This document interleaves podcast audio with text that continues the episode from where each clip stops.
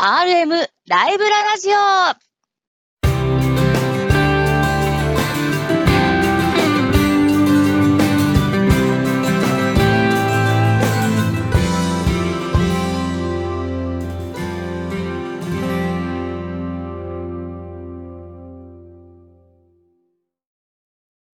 猫パブリッシングの鉄道書籍 RM ライブラリーの編集担当さんが様々な旬の鉄道の話題をお届けいたします。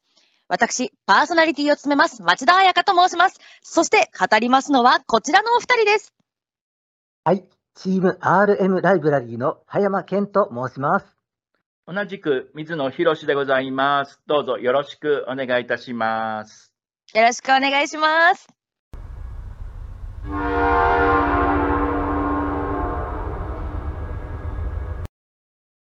はい、今日はどんなお話を聞かせていただけるのでしょうか。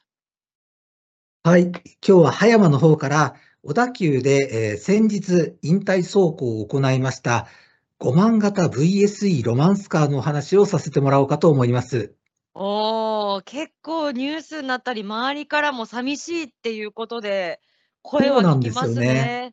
はい、えー実はうんそれこそね、えーこの5万型、まだ登場から18年しか経ってない、それあがら引退してしまうっていうことで、えー非常にみんなびっくりしたし、残念にも思っていることだとは思います。いわゆる、まだ若いじゃんとか、まだ本活当です躍よねすると思ってたってことですよねう。ん、うん、うん、うん。まあ、引退するにはそれなりに理由があるのかなとは思いますけども、じゃあそもそうんも VSE という電車はどんな電車だったのかっていうことをちょっと振り返ってみようかと思います。はい。えー小田急のロマンスカーって一般に言うと、まあ、さらにうふ古い時代のことはちょっと置いておいて、一般的には3000型 SE 車っていう車から始まったと言われています。はい。これが昭和30年代のことですね。うーん。でその時にオレンジとグレーの塗り分け、今もうロマンスカーというとそういうイメージを未だに持っている方が多いと思いますが、えーその塗り分けで登場した、あー極めて名車中の名車というにふさわしい電車だと僕は思っていますが、うーん。 3000型 SE、SE はスーパーエクスプレスとですよね、確かね。ね。うーん。と言われておりました。はい。で、これのおー後継ぎと言われているのが今度 NSE、ニュースーパーエクスプレスですね。3100型です。はい。これこの時何が画期的だったかというと、初めて全面展望室というのが登場したんですね。うん、確かに窓の面積すごいですね。運転台が2階に上がってるんですよ。あ、本当だ。一個ポコだンかとら出てますね。そうですね。お客さんが一番最前列まで、えー席があって、そこから全面展望を楽しむことができる。うわ、いいこれながあ。はい、NSE の最大の特徴であり、ここからしばらくロマンスカーはその全面展望を持つっていうことが大特徴になるんですね。はい、ここが始まりなんですね。はい、はい。えーで、NSE に今度、大規模更新を加えることになって、列車の本数がその期間足りないよっていうことになって、はい。えー増備車が登場します。それが1980年、81年だったかな、登場の LSE7000 型です。 LSE。はい。はい。L はラクシャリー、ご豪華なっていう意味のラクシャリースーパーエクスプレスですね。うーん。これは NSE をその80年代っぽいシャープな直線的なデザインにしたようなイメージそうでがすね特徴ですよね。はやっいぱ。りその一あの個前を彷彿とするような見た目です本当にね。、はい、NSE のイメージがよく残された上で、えー洗練されていた電車だったということができると思います。はい。さらに今度、おーバブルの時代ですね、1989年頃だったと思いますけども、は。はいい、SE、E H に小文字の I で SE、そはいのハイはハイ、えーいろいろな意味でのハイ、ハイスペックだったり、ハイスピードだったり、そこら辺の、おーハイという意味を込めたと確か言われていると思いますけれども、えーはいえハイ SE のおー特徴は、ハイデッカーだったことですよねそ。うですね。今までのロマンスカーっていうのは、実は、あー普通の電車よりも床が低かったんですね。うーん。低くすると何がいいかっていうと、低重心ということで、カーブでの走行が安定する、安定してるからうんより速いスピードで走ることができる。はい。スーパーエクスプレスという最初言ってたぐらいですから、えーロマンスカーっていうのは快適であるとともに、速い速いっていうことも売りだったんですよ。はい。なるほど。ところが、、このハイ SE のハイは、実はハイデッカーの意味も込め込められていまして、床。を逆に高くしたんですね。あら、高くするとどうなるかっていうと、眺めが良くなります。確かに。はい。確かにそうですね。この時点で、ロマンスカーはちょっと高速で走ることを諦めたっていうふうに言われていますね。うん、なんかこう、優先のものをちょっと違うところにシフトそしういうたこっとていでうすふうなね。イそういメうーことジでをす受けね。ますね。はい。なんせ、ロマンスカーだけ速く走るってことはできないんですよ。あの、小田急線内の他の普通電車とかが、その速度に。に合わせてくれるってことはまずありえないので、はい。ロマンスカーだけ高速性能を追求しても、他の電車に使えちゃって、速くは走れないっていうのが、この時代うん明らかになったわけですね。はい。なるといほうど。ことで、えーむしろ快適性を重視するということうんに登場したのがハイ SE だったわけですね。ある種の転換期だったんでしょうかね。そうですね。一つ転換期。とはいえ、とはいえ、スタイルは、その NSE、LSE の流れをよく引き継いでいた、はい。やはり全面展望を持つ、うんえー列車だったんですね。はい。やはり窓は大きいですね。ですね。窓が大きいのは歴代で一番かもしれませんね。なんかこんなにっていうぐらい窓が閉めて本当でてすねびっくりしますそうね。そうなんですよね。はい。全面のなんか半分以上が窓なんじゃないかなってい本うぐ当らでい。すよね。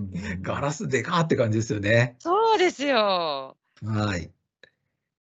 さて、えーその後ね、ちょっと異端の存在で RSE、リゾートスーパーエクスプレスでしたっけね、あれはね。うーん。これは御殿場線に乗り入れて、えーはい沼津まで、JR 東海の沼津まで入るっていう列車に使っていた専用の系列ですね。はい。この時に、いー全面展望を一一旦やめてるんですよ。あこれは2階建て運転台ではなくって、運転席が本当一だ番前にあります。そうですね、はいポコンと出てる部分がなくなりました。ないですね。はいはいはい。そうなんですよ。あら。もう一つ特徴だったのが、このはい RSE の時に初めてロマンスカーとしては、連接車じゃなくなったっていうことなんですね。どういうことですか連接車っていうのをこの放送でも何回か取り上げたと思うんですけども、はい。いわゆる普通、連接じゃない普通の電車っていうのは、一つの箱、車体に対して台車が2つつくっていうのをイメージできますうんうん。はい。でそれを何個もつなげてるだけですよ。はい。連接車っていうのは、車体がまず、じゃあ、1個、2個、2つあったとします。このはい。ちょうど間のところに台車を入れるんですね。うーん。ああ、なんか前に出てきたような気がします。例えば、江ノ電とかは今でも連接車ですうねん。そうですね。はうんい。うんうん。連接にすると、やっぱりね、あのー直線通過性能が上がると言われていたり、重心も低くすることができるので、連接車だったと言われています。はい。ところがさっきハイ SE の時言ったように、もうロマンスカーって速く走ることは諦めたのかなって感じじゃないですか。はい。それがいよいよ明らかになった RSE は、連接式をやめて普通の、これボギー車っていうんですけどね、普通のボギー車になったっていうことが特徴でした。うーん。なるほど。ちょっとだから僕は RSE が出た時にがっかりはしたんですよね。あれ、うんロマンスカーの伝統がちょっうとんちょっとっていうふうには思いました。うんうんうん。うん。で、えー、さらにその数年後、もっと、はいもっとロマンスカー変わっちゃうんですね。えええー3万型エクセというのが出てきます。EXE でエクセですね。 X、はい。はい。今までずっおーとなんとか SE って言ってたのが、もうそれすらやめちゃって、本当ですね EXE、エクセ、何の脈略もない言葉が出てきちゃって、形もだいぶ違う。なんか、私たちが、私がなんか想像するロマンスカーとは随分違う本当そう雰ですね。囲気ですね。そうですね。えー何、何を狙いにしてこのエクセが登場したかというと、えー特急列車は今まではあ箱根だったり、その江ノ島だったりの観光輸送のための列車だったんですけども、はい。この頃になると、その沿線の住民が非常に増えまして、それもしかも遠距離の地域にも結構と都心まで通勤する人が増えまして、ああ、はい。と特急列車で通勤する方が非常に増えてきたんですね。なるほど。で、ロマンスカーはやはり観光輸送に特化した構造だったんで、それにはちょっと不向きだった部分もあったりしたので、はい。通勤輸送に最適な特急列車ってどんなものなんだろうっていうのを突き詰めて考えるとこうなる。なるほど。もうだとうとからうおろ客さんうのんこの、どこ向けっていうのまでもちょっと変わってくるような。変わった、変わあった。ら、なんだかこどのん時どん明変らかにわってくる。そうーん。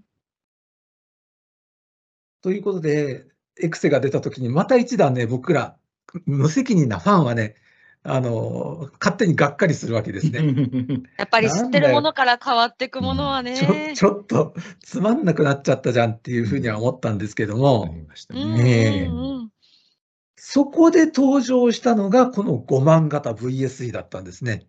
はい。この VSE は、えー箱根観光をもう一度鉄道で復権するっていう小田急電鉄のビジョンがものすごく強烈に、はい、打はち出さいれ。ていいたんです。いやーこれさっきの、あのー、三万、に三万型を見た後だと、なんかはい。全面展望もあるし、なんか、おかそうえりって言いたくなるような、本当、そん本当なそうい雰う感じ。囲気ですそういねう。感じでしたね。全面展望が復活して、連接式の車体も復活した。あ、連接式ですか、これも。そうなんですよ。これ連接式だったんですよ。うーん。だからロマンスカーっていうのはこうあるべきだっていうのがね、もう一回明確に打ち出された。もう僕らファンとしては大、大喝采でしたよね。これがでやきったと時にだはってね。いう。うーん。これだよ、僕たちが待ってたロマンスカーっていうのはっていうね。非常に嬉しかったし、それに応えうんうるん優秀な電車だったと思います。はい。そうですか。はい。まあ、ロマンスカーの歴史はこそ、この後もね、えっと、うんうん6万型 MSE だったり、7万型 GSE だったりって、どんどん新しい電車が出てきてるんですけども、5は万い型は 2, 二編成だけ作られて、その中でも非常にフラッグシップっていう、えー位置づけだったはずなんですよ。はい。じゃあなんでそれが18年っていう、えー短い生涯を終えてしまったのかっていう話ですけども、はい。えー小田急電鉄からの公式の説明では、やはりい特殊な構造ゆえに、保守に手間とコストがかかるっていうのが最大のお理由とされていますね。へえ、そうなんですか。あのー結局、連接式で最後に登場したのがこれなのですよ。はい。で、それ、それまでに登場した NSE、LSE、ハイ SE、全部すでに全部廃車になってしまっていると、連接車をメンテナンスするのがこの2本、2編成だけっていうことになっちゃいますよね。はい。まあ非常に手間もかかる特殊なノウハウが必要になるっていうことは想像に難くありません。うーん。ということで、えー2022年に定期運用から撤退してしま、まずは撤退したんですね。はい。ところが小田急さんの粋なところは、はい。そこから約2年間、 2年間2年間、イベントでこの大スターの電車を使うんですよ。うわ要は団体列車であったり、は団体い。ツアーの列車だったり、車庫で撮影をするためだけにうわ使ったり、うんこれ、うんうんスターならではですよね。それでそうおです客が呼べるね。はい。うん。そうで、やっぱりいうファンとしてことでもちゃんと、はい。あのーもういなくなっちゃうっていうのは分かった上で、ちゃんとさよならを言いに行けるタイミングが、そうちゃんかともし時れな間いとしても設けられてるっていうのそうを。ですよね。うんうん。はい、そういうこともあったんだと思います。このツアーは毎回プラチナチケット、うわもう発発売後あっという間に完売するっていうので知られておりましたね。うーん、ゲットできた方すごいですね。うーん、ところがね、これ、話を聞いたらね、リーピーターがやたら多かったらしいんですよ。えもう毎回参加してた猛者えがいるらしい。すごいでね、毎回ね、絵柄の違う缶バッジとかをプレゼントされるんですけどね、参加するとね、はい。はい。それをトートバッグとかにも、じゃらじゃらじゃらじゃらじゃらって、うわあなたな 何回言っとるんですかって感じ。勲章みたいに下げてるじゃないです勲か。章ですよね、本当にね。うんうんうんびっくりしました。そういう方が世の中にいるんだっていうのでね、びっくりしましたけどもね。へいやえ。なんなんでそんなの知ってるかっていうと、僕、こうね、引退の1日前ツアーっていうのに同行取材をさせてもらったんですよ。そうですか。はい。それは、まず、海老名の車両基地で撮影会をやります。はい。その後、車両基地から電車に乗るっていう、これも一つのイベントですね。うーん、貴重あでのすね。タラタラップを電車の横につけて、そこからタンタンタンって階段上がって、えー電車に乗るっていう経験はなかなかできるもんじゃないと思いますね。うーん。はい。その後、一度、海老名駅に引き上げて、そこから、はいえー新宿駅までおノンノンストップ、まあ、運転停車はあったんですけど、ノンストップでたっぷりその乗り心地、最後に楽しんでまいりました。うーん、いいですね。で車内はさっき言ったようなリピーターの方とかね、もう和気あいあいで、リピーターだけにね、もう顔顔なじみになっちゃって、お友達になっちゃってるんですね、皆さんうね。わ、素敵じゃないですか。すまごたい今回もいるの素敵み空た間いで。な。そうそうそうそうそう。ねえあの、いろんなグッズとかを持ち込んで一緒に記念撮影してたりね。あのはい非常に素敵な雰囲気で、新宿まで和気あいあいと走っておりましたね。うーん、素敵ですね。で、新宿に着いた後、新宿のね、えー地下ホームに着くんですけども、そこから、うんうんあのー列車が今度、み、皆さんそこで降り、降りるわけですね。下車して、はい。えー今度引き上げていく電車をみんなで見送ったりね。うんうん。で、これでお別れかっつうと、お別れの人が大半なんですけど、じゃあまたは明日っつって帰っていくえ人が、明日の本番のラストもあなた方やっぱ行くんですね、みたいなね。うーん、もう愛がすごいですね。い。愛がすごいですね、本当に。びっくりしました。で、えーこの模様をですね、今私が制作中のムックで、えーご紹介する予定ですので、えー1月はい31日発売予定のムック、またこの放送でもできたらご紹介できたらなと思思いますので、えーはい今日はこのくらいのお話でとどめておこうかと思います。はい、次の機会楽しみにしてます。はい、ありがとうございました。ありがとうございました。はい。それでは今回のお話はここまで。